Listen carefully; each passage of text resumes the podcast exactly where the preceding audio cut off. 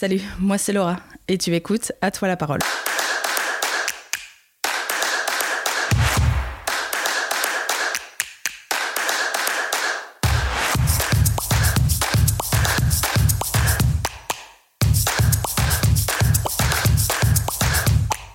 J'ai toujours aimé ma ville, j'ai envie de la mettre en avant et en mettant en avant ce qu'elle a de plus précieux selon moi, c'est-à-dire ses habitants.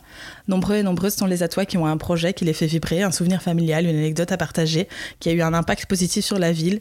Bref, ils ont simplement une histoire à raconter. Aujourd'hui, je reçois Bertrand Deneyer, commercial à la Brasserie des Légendes. Il a pris le temps de m'expliquer toute l'histoire de la brasserie, les différentes bières, les manières dont elles sont brassées et toutes les activités qui gravitent autour de la brasserie. Alors je vous laisse sans plus attendre Écoutez l'histoire de la brasserie des légendes à Euh, bonjour Bertrand et merci de m'accueillir ici à la Brasserie des Légendes. Avant de, parler concrètement euh, de, la brasserie et des différentes bières et autres, euh, je voulais d'abord que, tu nous expliques brièvement qui es-tu. Alors, ben moi c'est Bertrand Deneyer. Euh, je m'occupe ici à la Brasserie des Légendes de, de toute la partie commerciale surtout. Mm -hmm. euh, je m'occupe de l'équipe commerciale et puis des, des, choix un peu stratégiques. Euh, pas mal de marketing, communication oui. et donc tout ce qui dès que la bière sort de la brasserie, oui. euh, c'est moi qui entre en jeu. Donc euh, donc voilà, je suis dans la bière depuis euh, quasi 20 ans euh, et voilà, je suis passé par d'autres brasseries euh, pour arriver ben, là maintenant où je suis aujourd'hui à la brasserie des légendes. donc voilà, depuis 5 ans plus ou moins. Oui. Comment une ville comme Matt arrive à avoir une brasserie, je vais dire aussi aussi grande et développée? Comment Matt est devenue ville de brasseurs en fait? Ah, alors là, par, euh, par un projet fou, en tout cas, de, de deux brasseurs, deux ingénieurs chimistes louvanistes, donc Pierre et Vinciane Delcoigne, oui. qui sont toujours à la tête de la, de la brasserie actuellement. Mm -hmm. Euh, qui ont euh, beaucoup beaucoup d'idées en tête, c'est des vrais entrepreneurs. Et donc euh, quand ils sont sortis de de l'UNIF, ils après leur spécialisation en tout cas de Pierre en, en études brassicoles à Louvain mm -hmm. Ben, leur idée était d'installer une brasserie. fin des années 90, début des années 2000, c'était pas trop la mode. Oui. beaucoup de gens se reposaient sur sur les brasseries classiques, euh, on ne jurait que par les, les grands groupes, mm -hmm. et alors les brasseries historiques et, et familiales depuis plusieurs générations. Donc euh, voilà. Par contre, à l'heure d'aujourd'hui, bah, créer une brasserie, il y en a toutes les semaines des nouvelles. Oui, donc c'est ce que j'allais dire. Voilà, c'était pas arrivé au bon moment, mais donc il fallait quand même euh, être accroché pour ouvrir une brasserie fin des années 90. Et euh, lui était de Fran, de Arquotripon exactement, -hmm. euh, fils de fermier, d'agriculteur. Euh, et donc, hâte étant pas loin, ben, l'analyse a été vite faite de, de se dire que ben, le Hainaut est un, un, gros passé brassicole, avec les, les, fameuses bières de saison et des bières, des brasseries fermes, -hmm. comme Silly, Dupont, Dubuisson, etc. Euh, donc il y avait un gros patrimoine brassicole dans le Hainaut, et Hâte était un peu le parent pauvre au niveau ville. Euh, euh, de, de euh, brasserie, enfin le parent pauvre au niveau en tout cas de la brasserie. Euh, et donc euh, bah, l'idée de s'installer à Hatz y est parce qu'il y a un gros folklore à Hatz, oui. il y a beaucoup de population à Hatz, donc il y avait quand même un gros potentiel directement commercial quand même derrière. Euh, et surtout, l'idée était, euh, en tout cas, d'utiliser le folklore euh, propre aux Atois, qui était, qui est, qui était, et qui est toujours magique euh, ici à Hatt. C'était le folklore de la, de la Ducasse. Oui, ça a toujours été une volonté dès le départ de lier étroitement les deux? Au début, en tout cas, il fallait, euh, à cette époque-là, il fallait toucher, en tout cas, le public, et donc euh, il fallait aller euh, titiller, en tout cas, ce que les Atois, ce que les Atois aimaient, ce que mm -hmm. les Atois attendaient. Et, euh, et quand on pose à 10 à toi ce qu'ils préfèrent dans leur ville, ben, c'était la Ducasse. Et donc, c'est sûr qu'il y avait un gros, gros potentiel là-dessus. Oui. Par contre, on a laissé, on a rencontré hein, tout le monde au tout début, euh, les autorités communales, les porteurs de géants, les garants du folklore euh, de la ville d'Ath pour trouver éventuellement un nom. Ça aurait pu être la bière de hâte, ça aurait pu être plein plein de choses. Et euh, finalement, euh, finalement, Gouillas en est quand même ressorti. Et donc, les Atois, l'air de rien, directement, ont été mêlés au choix du nom, en tout cas de la première ouais, bière. Ouais. Et donc la Gouillasse, ben, il fallait en, il fallait que ce soit une bière pour la Ducasse. Et donc c'est pour ça que la Gouillasse n'est pas une bière très forte en alcool, n'est pas une bière euh, avec beaucoup beaucoup de houblon, n'est pas une bière Mhm. avec beaucoup beaucoup d'épices. Euh, c'est une bière finalement assez neutre et très désaltérante. Pourquoi? Ben Parce que pendant la semaine de Ducasse, il faut quand même s'accrocher. On a soif. Et il fallait un peu contrer ben, les pils classiques qu'on Oui. trouvait partout. Quoi. Et Ouais, donc, ouais, euh, voilà, on peut faire ça du casse à la gouillasse. Moi, je l'ai déjà fait, ça fonctionne. Euh, donc, la brasserie s'est implantée à, à, euh, mais pas n'importe où, dans le Castel. Oui, le Castel à Le Hirschonwey. Castel d'Hirschonwey. Alors, le Castel d'Hirschonwey, c'était un bâtiment qui avait, euh, qui a plus de 850 ans quasi aujourd'hui. C'est le plus vieux bâtiment de la région. Mhm. Euh, L'idée aussi d'investir un bâtiment historique, ben, c'est en créant une bière entre guillemets, une brasserie entre guillemets sans histoire, s'installer dans un bâtiment avec énormément d'histoire, ben, peut le rendre déjà, enfin peut rendre la brasserie déjà un petit peu plus euh, crédible. Ouais. Et donc euh, rénover évidemment ce, ce castel n'était pas simple. Euh, ils ont vécu quand même ici. Une dizaine d'années quand même un peu compliquées. Mhm. Euh, limite à vivre ici sans eau chaude, sans électricité parfois. Mais, euh, mais voilà, la volonté y était. Ce, voilà, fils d'agriculteur, euh, les défis leur faisaient pas peur et donc euh, ils ont rénové ce bâtiment qui était à l'abandon depuis des années. C'est un ancien castel militaire Oui, qui après est devenu château de la famille Trasny, euh, bien connu évidemment ici à Hirschenwey. oui. Et puis, euh, puis c'est devenu des fermes, puis ça a été abandonné, puis c'est redevenu une ferme, puis ça a été abandonné, et puis finalement à l'abandon pendant quasi 30-40 ans avant de, avant d'être pris par, euh, par la famille Delcoigne, oui. Oui. Euh, au fil des années, donc la brasserie évolue et puis euh, on voit aussi que la brasserie a connu, si, si je peux appeler ça comme ça, euh, plusieurs mariages pour devenir donc pas seulement brasserie attoise, mais pour s'implanter aussi dans d'autres villes comme Elzel euh, et devenir br- brasserie des légendes. Eh bien, en 2000, la première gouillasse est sortie des cuves Oui. et euh, avec aucun passé. Euh, en 2006, euh, donc six ans après, euh, deux trois bières avaient déjà euh, agrandi le portefeuille, mais euh, on restait encore très local. La bière avait très bien marché, mais on restait dans nos murs euh, vraiment euh, communal, appelons ça comme ça. Et un de nos voisins, ben donc euh, Philippe Gérard à la brasserie euh, d'Elzel, euh, qui était déjà, déjà âgé quand il avait euh, construit sa brasserie. Il l'avait construit en 93, donc 7 ans avant nous. Et il l'avait basé, lui, sur le folklore aussi euh, d'Elzel, qui Oui. était le folklore des sorcières. Et donc sa femme étant assez euh, malade, ayant quelques problèmes de santé, les enfants, ben, ayant déjà un parcours professionnel déjà tracé, euh, n'avaient pas du tout anticipé, en tout cas, de travailler euh, ou de, de continuer la brasserie d'Elzel. Mhm. Et donc, la brasserie d'Elzel allait s'arrêter ou bien être vendue. Et donc, euh, ben là, euh, ça a fait ni une ni deux dans la tête de Pierre et Vinciane. Euh, ils sont partis en vacances, ils ont réfléchi, mais c'était évidemment encore un gros investissement, mais c'était peut-être pas bête de, euh, de rajouter alors les quintines euh, au portefeuille euh, de la brasserie des géants et euh, qui, qui joue effectivement sur la même carte du, du folklore euh, Mhm. régional. Et, euh, et en plus, ben, si c'était pas la brasserie, ça allait être quelqu'un d'autre qui allait s'implanter dans la région. Et donc, Oui. euh, on choisit jamais ses voisins, et donc parfois on, on se dit que l'opportunité fait le larron. Et euh, voilà, quelques brasseries étaient sur la brasserie euh, d'Elzel, mais on était la seule brasserie à euh, proposer de garder euh, de, le brassin, le brassage en tout cas sur place Oui. à Elzel. Et donc que les Elzellois gardent leur bière brassée dans leur mur. Et donc euh, je pense que Philippe Gérard a choisi la brasserie euh, des géants à l'époque pour cette raison-là. Euh, et donc Pierre et Vinciane depuis 2006, donc maintenant ça fait quand même un mariage qui dure, hein, euh, ont, euh, ont le fameux, la célèbre bière de la sorcière, la Ouais. cantine avec son bouchon mécanique bien connu.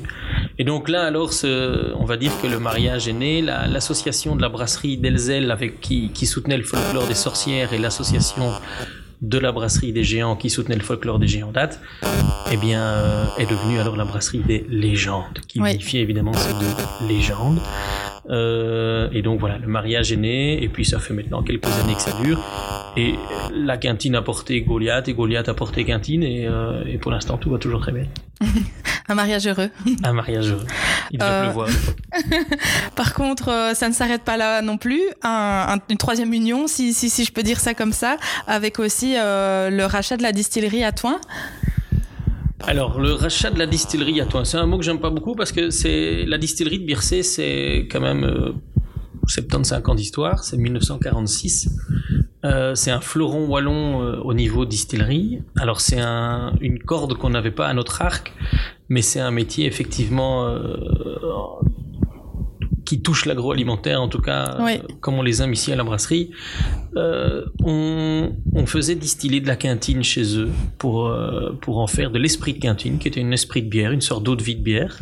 Et donc, on avait quelques synergies avec eux déjà.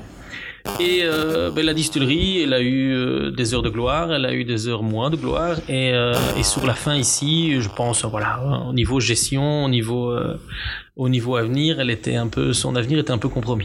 Oui. Euh, Jusqu'à même en PRJ, donc en procédure de redressement judiciaire. Et donc, euh, là où la distillerie allait disparaître, ou bien elle allait être rachetée, mais on ne sait pas trop comment, euh, à des projets financiers ou autres. Euh, et donc, euh, ben nous, on avait quelques alcools qui vieillissaient là-bas, donc on s'y est un peu intéressé. Et puis, euh, ben en retournant là-bas, en retrouvant euh, cette distillerie, euh, ces vieilles pierres, sa ferme historique, euh, son histoire et son folklore, ben on pourrait, on pouvait que revenir enchanté et, et, ravi. Donc en discutant un peu avec Pierre et Vinciane, qui finalement ont eu quasi la même idée, c'est c'est vite le dossier. Moi, que j'en ai parlé une fois à Pierre, je dis tiens, tu sais que la distillerie est à vendre. Il m'a dit bah écoute, je t'avoue qu'on en a déjà parlé et, euh, et avec Pierre et Vinciane, je t'avoue qu'on va peut-être faire une offre. Et donc, euh, je dis wow.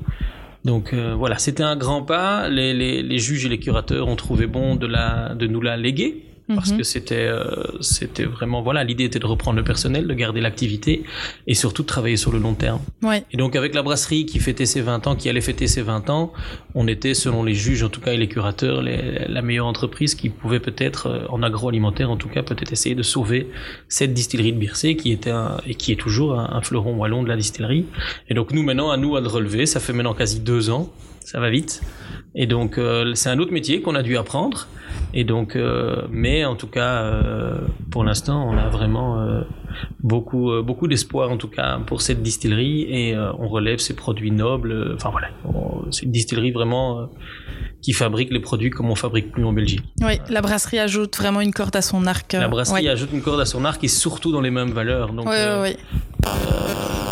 on respecte vraiment la chaîne du sans conservateur, sans colorant. On part du fruit comme nous, on part du grain. Mm -hmm. euh, on rajoute rien dans nos bières, on rajoute rien dans nos alcools, tout en tout cas. on laisse la nature et la fermentation faire les choses. Oui. Euh, donc, tu le disais juste avant, vous étiez donc à, à Hirschenwey au Castel, mais vous, avez, je veux dire, déménagé de l'autre côté du, terrain, si je peux dire. Euh, C'était aussi une volonté d'agrandir la, brasserie et de, je veux dire, toujours continuer à se développer, de par notamment les, les différents rachats de brasserie, mais peut-être d'augmenter aussi en nombre de, de, de production ou autre. Mais effectivement, le, le, site était quand même fort à l'étroit au niveau du Castel parce que un tiers, on va dire, du Castel est dédié quand même à leur maison familiale avec leurs quatre enfants à Pierre. Donc, euh, c'est leur volonté d'habiter au milieu. Euh... Donc un tiers, euh, un tiers du Castel est dédié à leur maison familiale. Ils vivent donc au sein de la brasserie avec leurs quatre enfants et euh, et c'est un site classé. Et donc on peut pas faire ce qu'on veut. Mm -hmm. on, on, a pu le rénover, mais on peut pas euh, agrandir des hangars. À, à moins de X mètres euh, de la vue, il faut que le champ de vision reste parfait, il faut que, il faut, fallait même garder euh, le vis-à-vis -vis entre l'école d'Hirschenwey qui est aussi un, un, classement et et, euh, et, le château, il fallait garder une partie du bois, il fallait garder de la verdure, on pouvait pas bétonner, c'est pour ça qu'il y a que du gravier. Euh, on a construit deux hangars qui sont en bois démontable à côté parce que on devait, en tout cas, ça devait être provisoire. Oui. Donc, euh, donc c'est un peu difficile de, de s'agrandir autour d'un bâtiment classé, sans en tout cas toucher à la, à la vue, à l'esthétique. Et, euh, et, donc voilà, donc la volonté était de s'agrandir. On a cherché pas mal de solutions. Des terrains ont été à vendre autour, mais ça n'a jamais fonctionné. La ville nous a proposé, euh, proposé d'aller dans le zoning de Guilanguien pour éventuellement construire ou une nouvelle brasserie ou un nouveau bâtiment de stockage. Euh, quand on est ici au milieu du village, dans un bâtiment pareil, dans un cadre pareil, c'est un peu dommage de oui. quitter ça. Euh, et puis mine bon. de rien, ça reste de l'autre côté de la ville. Enfin, la, la ville n'est pas énorme, mais je veux dire, ça reste quand même euh, de l'autre côté de la ville. Oui, c'est ça. Mais on perdait vraiment le cachet. Alors, ouais. euh, on perdait vraiment le cachet. Un jour, le, le, bois ici, qui était une sorte de terrain vague boisé, on va dire, sur la rue du Cureur, ici à Hirschenwey, euh, de l'autre côté de la Dendre, en fait, mm -hmm. qui nous séparait de la, la Dendre, nous séparait. a été à vendre. Et donc c'est un terrain euh, sous lequel évidemment on a bondi. C'était un signe. euh, c'était un signe en tout cas de, de voir ça. Alors c'était pas du tout un terrain constructible. C'était, il fallait garder ça en zone verte. Donc euh, la région Wallonne ne voulait pas du tout qu'on construise dessus. Donc évidemment, ça nous intéressait moins. Bon, déjà parce qu'il était inondable et euh, c'était pas simple, mais en plus, il voulait garder un poumon vert ici dans, dans le village. Ouais. Donc, euh, on a proposé plusieurs solutions qui ont finalement été acceptées. Donc, le fait était de garder en tout cas la moitié euh, du bois euh, et de replanter mais, tout ce qu'on euh, arrachait pour pouvoir construire. Donc, on a replanté plus ou moins 600 arbres tout au long de la dent sur 3 km.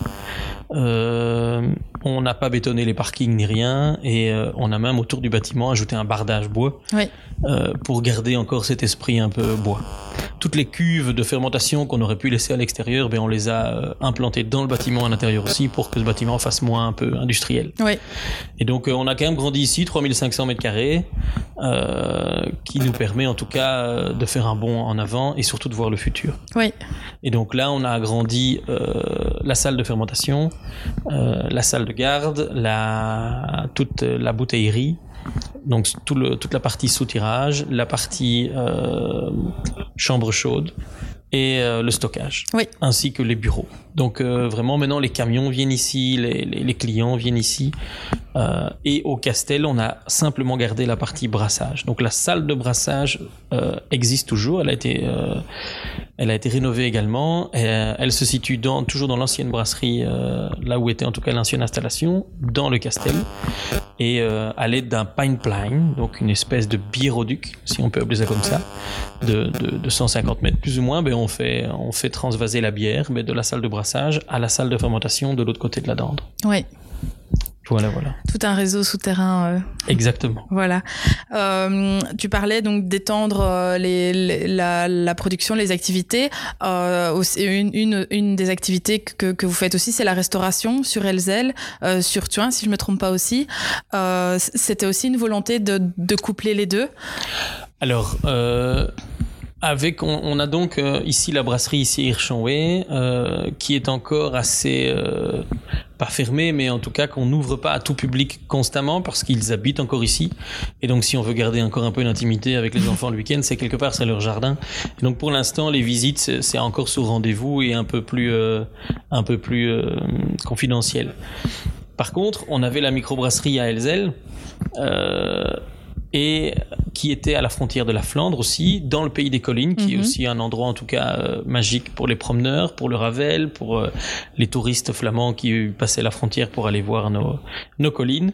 Et donc, euh, vite, la décision a été prise d'agrandir sur Elzel et de créer aussi effectivement un, un point de chute pour déguster nos bières, pour visiter la brasserie, parce qu'il y avait vraiment beaucoup, beaucoup de demandes. Les gens aiment voir euh, comment et où sont fabriqués Mhm. leurs produits. euh, et donc, on, voilà, les gens ont de plus en plus de questions, veulent savoir vraiment comment tout, tout est fait, et donc on leur montre en toute transparence comment on travaille. Et donc, euh, ben voilà, là c'est 2000, 2008, si mes souvenirs sont bons, le, la, entre 2008 et 2011, je sais plus, vérifier. La, le chaudron des légendes alors est né. Oui. Donc ça, c'est le, le premier restaurant euh, qui appartient à la, à la brasserie. Alors, on, ne gère pas nos restaurants nous-mêmes parce que Mhm. c'est un autre métier. Euh, devant le comptoir ou derrière le comptoir, c'est pas la même chose.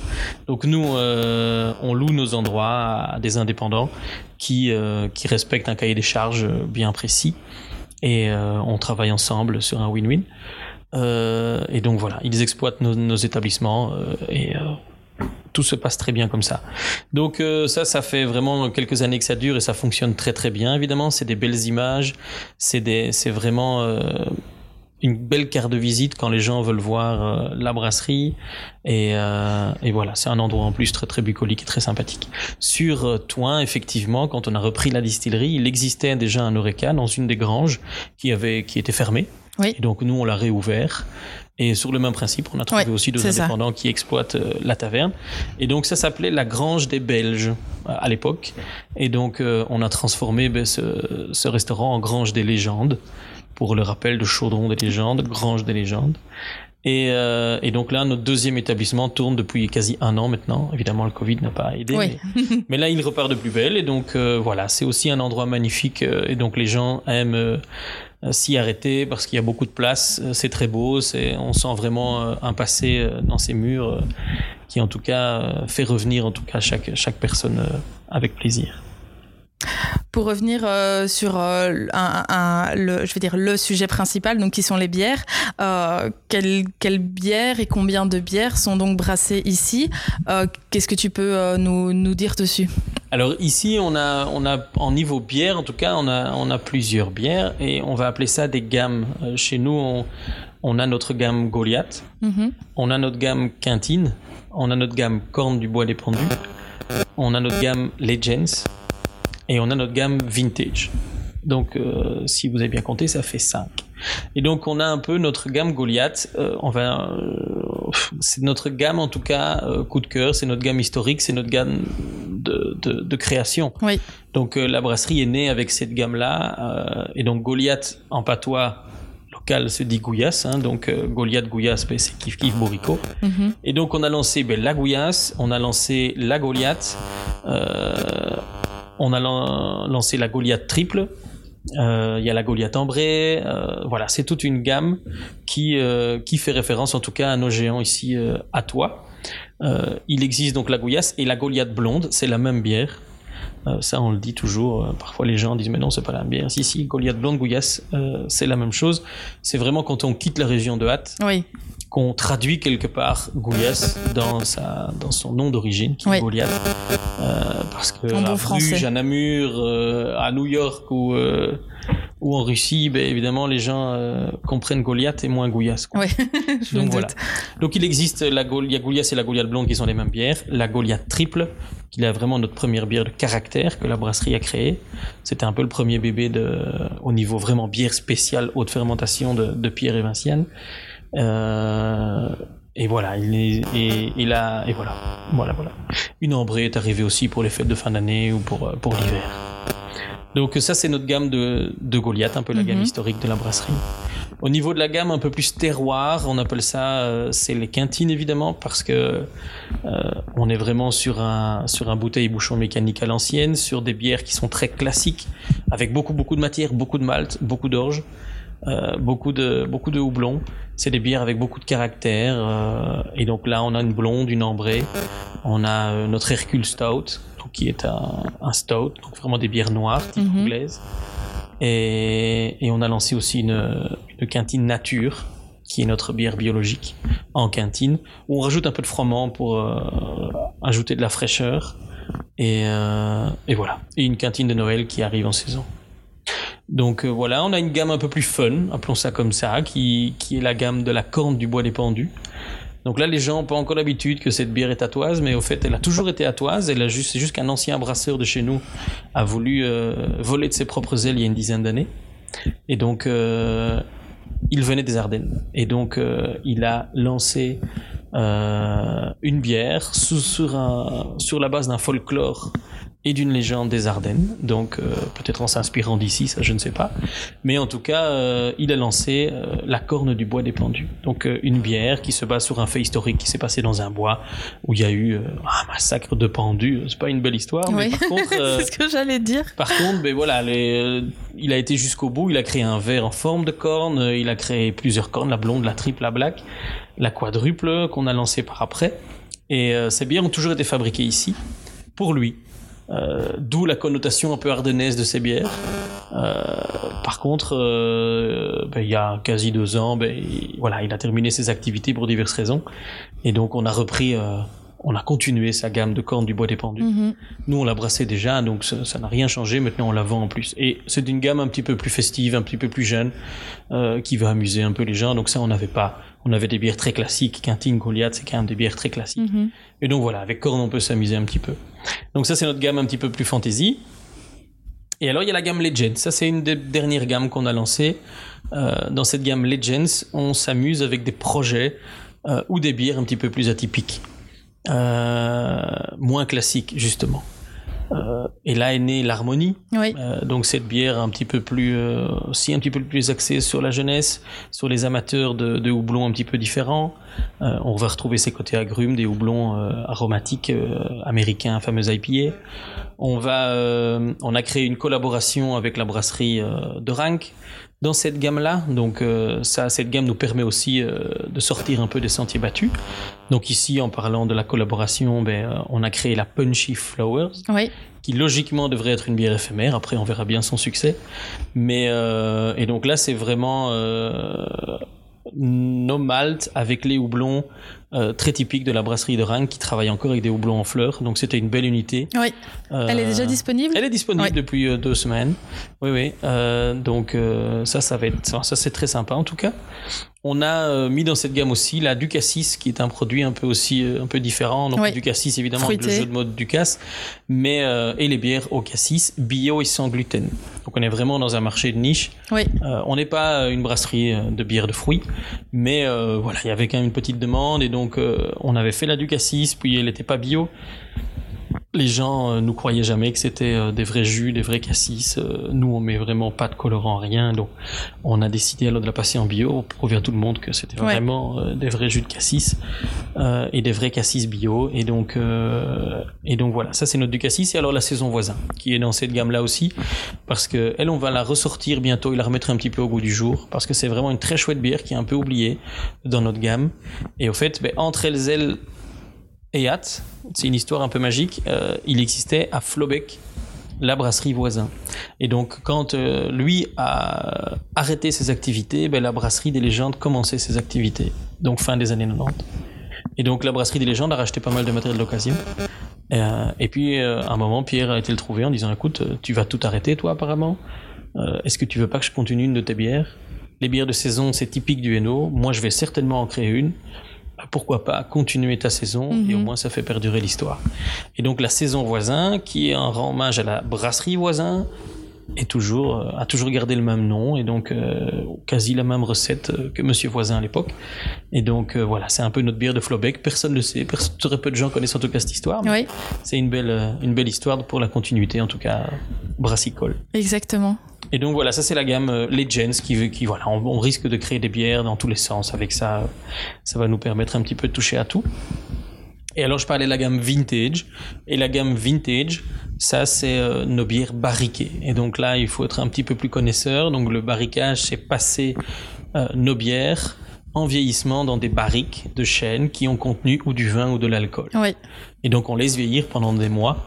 Euh, par exemple, ici on a fait vieillir de la Goliath, comme la Goliath blonde avait 20 ans.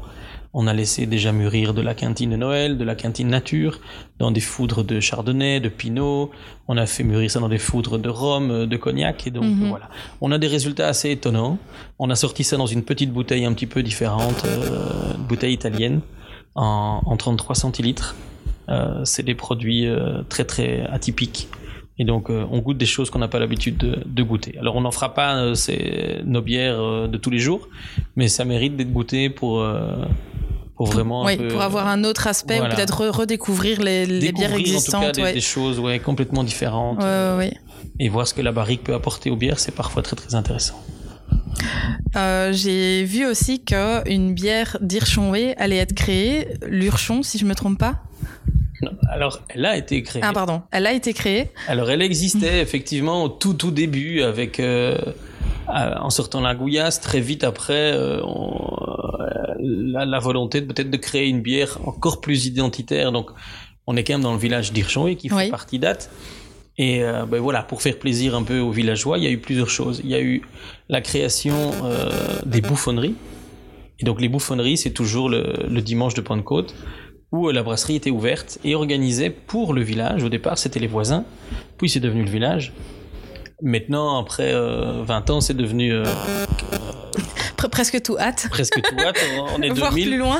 Donc, euh, mais au départ, en tout cas, c'était faire une fête pour les voisins. Et, et là, d'ailleurs, on ne fait pas visiter nos, nos brasseries on fait vraiment une fête, on sort le cochon, la broche, euh, et on fait plein d'activités pour les enfants. Mhm. Et donc l'idée est vraiment sur le thème évidemment médiéval, avec le rappelant le château, tout, le- tout le personnel de la brasserie est déguisé euh, sur le thème euh, médiéval, et, euh, et voilà, on boit de la bonne bière en s'amusant, les, les enfants s'amusent, et puis les parents passent un bon moment. Et ça, c'était vraiment ouvrir les portes aux voisins, au village. Et alors, vite une bière du village, et donc c'est quand même le- la bière d'Urchon, c'est la bière de, du, du hérisson, hein, qui est bien connu ici à Hirschenwey. Voilà, après c'était vraiment très très très confidentiel, donc là maintenant elle n'existe plus. Mais bon, c'est pas exclu de, peut-être la, la ressortir. Oui. Euh, vous parliez aussi, euh, enfin tu parlais aussi, pardon, de, de, de différentes co-créations ou reprises de bières, donc la bière voisin, la, la bière aussi euh, euh, Punchy Flower, si je me trompe pas, avec la brasserie de Rank. Est-ce que c'était toujours aussi une volonté de, de, de, je vais dire, apprendre des autres ou d'échanger avec d'autres brasseurs de la région ou d'un peu plus loin euh, pour que ce soit amélioré, co-créer ou faire d'autres... euh, de, de- Ben, souvent, on- quand on a une entreprise comme ici, on a vite la tête dans le guidon et on regarde plus ce qui se fait ailleurs non plus. Alors, Mhm. l'histoire évidemment avec la saison voisin est différente. Là, c'était vraiment euh, une opportunité de, de, de faire perdurer en tout cas une bière qui allait s'éteindre. Euh, et on n'est pas toujours obligé de créer autre chose. On peut peut-être parfois recycler de nouveau Oui. euh, les choses. Et, et ça, ça nous inspire beaucoup, que ce soit dans le travail de tous les jours, mais aussi dans, dans ce qui se fait, dans ce qui existe. Euh, se faire aider. Alors ici, la collab, j'ai une fois été voir Pierre, je lui ai dit, écoute, euh, il y, a, il y a plein de brasseries qui font des collabs avec des pays étrangers, des brasseries à New York, des brasseries. Bon, nous, avec notre circuit court, c'est pas trop notre truc, mais, mais on s'est dit, tiens, dans le Hainaut, il y a des super brasseurs qui ont peut-être des choses aussi à, à partager. Mhm. et, euh, et, je, et voilà. Il, il- a réfléchi un peu à ses amis, euh, et puis il a téléphoné. euh, Pierre connaît bien euh, Nino de, de la brasserie de Rank. Il lui a passé un petit coup de fil et Nino a répondu présent tout de suite. Et la particularité de la, de la brasserie euh, de Rank, c'est de travailler euh, les fleurs de houblon. Donc beaucoup de brasseries maintenant travaillent le houblon en pellet, donc c'est du houblon compressé qui va se diluer dans les brassins et donc il n'y a plus besoin de filtrage. Euh, mais évidemment, on perd parfois un peu de spontanéité, on perd un peu de fraîcheur.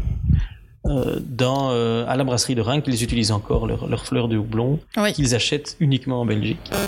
Et donc, ici, c'était peut-être un peu l'idée parce que nous, contrairement à lui, on travaille notre propre orge. Et donc, c'est-à-dire, quand aussi en 2008, on a, on a euh, envahi la, ferme des parents de Pierre euh, avec de l'orge, euh, un deux d'hiver dans une variété qu'on ne trouvait plus beaucoup en Belgique. Et l'idée était, comme les parents arrêtaient la ferme, mais de pourquoi pas produire nos matières premières. Ça, c'était vraiment la volonté. Alors, on parle de ça il y a quand même 15 ans, et donc c'était pas du tout la mode il y a 15 ans. Oui. Mais, euh, mais donc la volonté était toujours là, de, de pouvoir maîtriser en tout cas ça. Et le slogan euh, des vignerons est vite arrivé sur la table. Donc euh, notre slogan qui réunit en tout cas la distillerie et la brasserie maintenant, c'est de la terre au verre.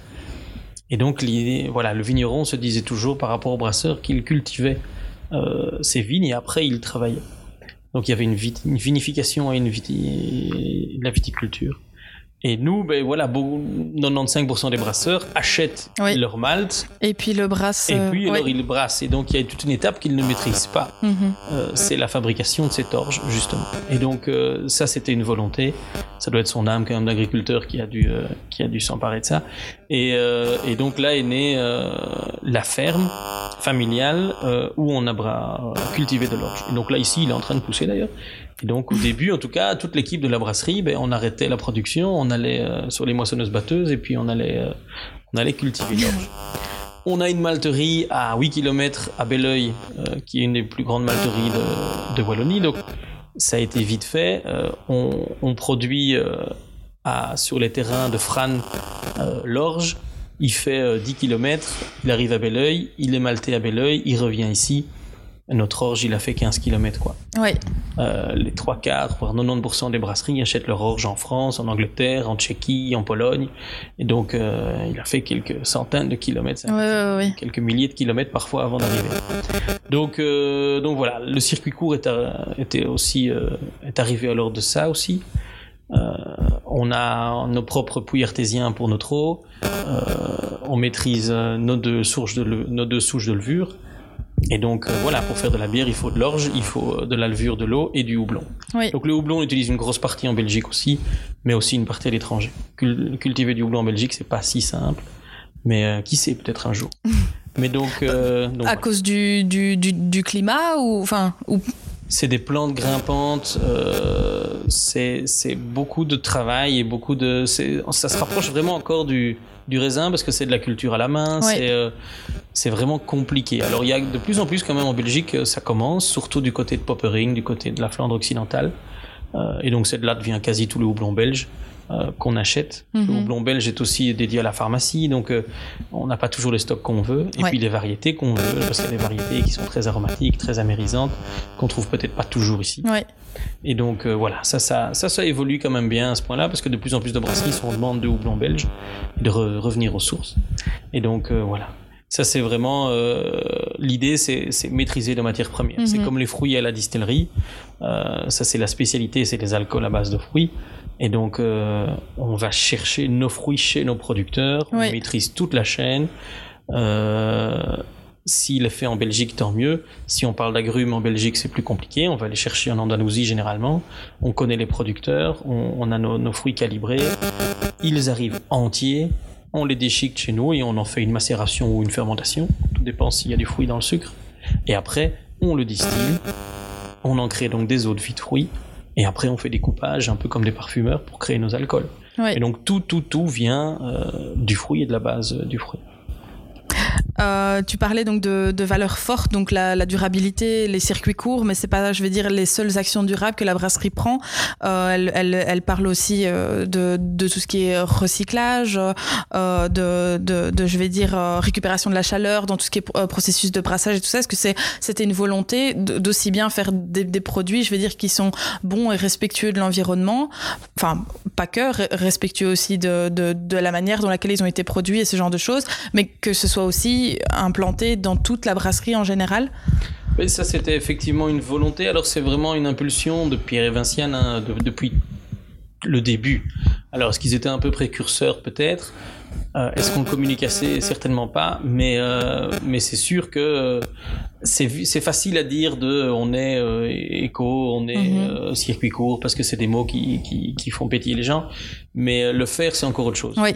Et donc ici enfin, tout est quand même pensé, que ce soit même les ouvriers qui viennent travailler à la brasserie, euh, les corps de métier, euh, on essaye que les gens soient de la région, euh, que ce soit dans les cartes essence qu'on va acheter pour les commerciaux, on va même limite travailler avec du gaz, avec, enfin, on va, on essaie d'aller jusqu'au bout parce que bon, finalement, électricité ou du mazout, c'est le kiff qui fait bourrico, des batteries, il faut bien les recharger. Donc, donc euh, voilà, après, euh, ça peut passer par le photovoltaïque, par les panneaux solaires, par euh, la récupération d'énergie. la fermentation, c'est un, un, processus naturel qui fabrique de la chaleur, du CO2, qui transforme évidemment les sucres en alcool, ça c'est déjà magique, mais en plus de ça, ça crée de la chaleur, ça crée du CO2, donc on peut tout récupérer. Nous, on récupère la chaleur de nos tanks de fermentation pour chauffer les bâtiments, pour chauffer les cuves. Euh, pour chauffer nos chambres chaudes. Les chambres chaudes, c'est pour faire une refermentation en bouteille. Après l'embouteillage, euh, il faut que ce soit chauffé quasi toute l'année entre 21 et 22 degrés. Donc ça, c'est que nos, que, nos, que nos petites levures qui sont mhm. de ça. Et donc, euh, évidemment, le fait d'avoir construit un, un nouveau, euh, d'être parti en tout cas sur une page blanche, nous a permis d'utiliser aussi les, les, meilleures techniques actuelles parfois les anciennes brasseries ont du mal à rénover parce que c'était pas prévu pour ça et donc il faut tout changer. C'est quand même des gros coups. Ici, le fait d'avoir pu construire en euh, il y a, y a, y a 5-6 ans ce bâtiment ici, euh, enfin oui, euh, il y, a, y, a, quasi 8 ans maintenant, a permis de l'optimiser. A permis en tout cas effectivement de, de, de, repartir à zéro et de créer tout ça. Et donc ici sur le toit de, de tous nos bâtiments, ben, il y a du photovoltaïque qui fabrique énormément, énormément de, de puissance et d'énergie pour nos machines. Euh, on, on, économise l'eau tant qu'on peut. Mm-hmm. On a nos propres stations d'épuration. Euh, on récupère l'eau qu'on peut récupérer, on récupère l'énergie qu'on peut récupérer, on récupère la chaleur qu'on peut récupérer. Euh, voilà, ça c'est vraiment effectivement euh, la, la, la, volonté dans, dans, dans, tous les choix et dans tous les actes, que ce soit nos partenaires euh, verriers, que ce soit nos partenaires on essaye du moins. C'est pas toujours facile, hein, mais euh, de pas de pas produire partout dans le monde non plus pour rien. Oui, oui, oui. Voilà.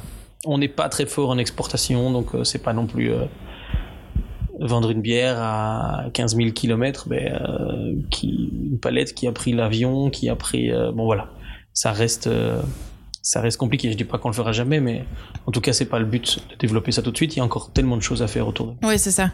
Oui. Mais justement, en parlant d'avenir, qu'est-ce qu'on peut souhaiter à, la brasserie euh, euh, dans, dans, dans, dans, les années à venir? Elle a déjà donc 20 ans, enfin plus de 20 ans maintenant. Euh, qu'est-ce qu'on peut lui souhaiter pour les, par exemple, 20, prochaines années? Ah ben que, que, le, que le requin ne ferme plus. non, mais on a on a on a plein de projets. Euh, on, a plein de plein d'envies en tout cas, que ce soit avec la brasserie ou la distillerie. On a encore beaucoup beaucoup de choses à faire ici et donc euh, je pense qu'un vraiment ici on a engagé par exemple une personne pour aller sur le terrain encore en Belgique. Euh, malgré le Covid, etc., parce qu'on veut on veut être maître un peu chez nous aussi, euh, au niveau de, à notre niveau évidemment, hein, mais euh, mais on veut montrer qu'on est là et que que même en Belgique il y a moyen de, de vivre et qu'on n'est pas obligé euh, de ne vivre qu'avec l'export ou, mm-hmm. ou, ou l'étranger. Et donc voilà, on, on, veut que la Belgique, enfin on veut on veut être bien en Belgique, on veut que nos produits soient là, on veut que les gens boivent bien. Euh, on veut apprendre, éduquer aussi les gens à boire bien. Alors il n'y a pas que nos produits, hein, il y a beaucoup de produits qui sont très bien.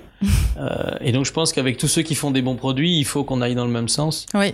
Euh, voilà, il n'y a pas que tout ce qu'on voit à la télé. Il n'y a pas que tout ce qu'on voit dans la publicité. Il y a aussi tout ce qu'il y a en vrai. Oui. Et donc, ben voilà, ça c'est chouette de, de pouvoir en tout cas via ces podcasts montrer qu'on existe. Mais alors beaucoup d'atois vont dire que oh, je connais la brasserie des légendes, mais au fait peut-être pas. oui, peut-être une, oui, c'est ça, une bière, mais peut-être pas toute la gamme. Ils savent pas comment c'est fait, ils savent pas pourquoi c'est fait, ils savent pas d'où ça vient et, que la distillerie existe, que qu'il y ait d'autres produits, etc. Et donc euh, donc voilà, parfois on pense connaître et puis on, on connaît pas bien ou mal.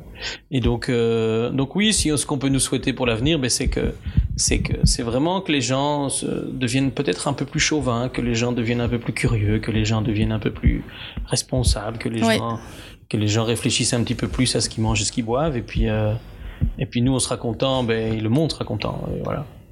Et puis aussi peut-être se dire qu'à hâte il y a autre chose que la Ducasse et que c'est aussi des aussi bonnes choses. Ah évidemment. Et puis puis nous, c'est vrai qu'on voit euh, la Gouillasse, par exemple, euh, qui monte en flèche euh, juillet-août, et puis et puis voilà pourquoi on n'est pas obligé de boire de la Gouillasse que, que à la évidemment. Ouais. Ouais, Donc ça, ça nous arrange. mais mais voilà, on a on a une bière pour tous les moments, pour tout le pour tout le monde. la bière, il y en a pour tout le monde, donc et pour tous les goûts. Donc si on n'aime pas même la Gouillasse, on peut aimer la cantine, on peut aimer la corne. Si on n'aime pas la corne, on peut aimer la la la saison, ça peut être, euh, ça peut être n'importe quoi. Donc, euh, il y en a pour tous les goûts. Exactement. Je te remercie pour, euh, pour toutes ces explications et, et, pour cet échange. Pas de souci, merci.